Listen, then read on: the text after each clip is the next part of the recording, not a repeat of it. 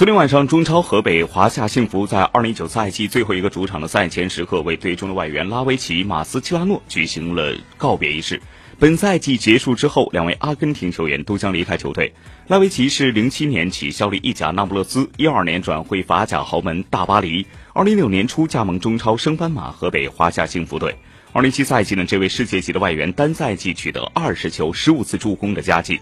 与拉拉维奇同为阿根廷国家队队友的马斯切拉诺，简称小马哥哈，二零一八年呢就加盟了河北华夏幸福，帮助球队极大的稳固了中后场。此前他曾效力英超西汉姆联和利物浦队，巅峰时期呢坐稳西甲巴塞罗那后场主力。二零一一年和二零一五年帮助巴萨两次加冕五冠王。拉维奇说了，想感谢这里所有的人、队友、教练团队、工作人员，在这儿四年遇到的所有人，来到华夏的这四年非常美好，非常重要。那么在这儿想再次的感谢各位。而小马哥说了，感谢这两年来大家对我的热情对待，希望未来几年河北华夏幸福能为更为重要的东西去拼，所以祝华夏幸福一切顺利。据了解，赛季结束之后，马斯切拉诺将回到阿根廷联赛的拉普拉塔大学生俱乐部。另有消息表示呢，拉维奇已经与土超豪门费内巴切联系，今冬将重返欧洲赛场。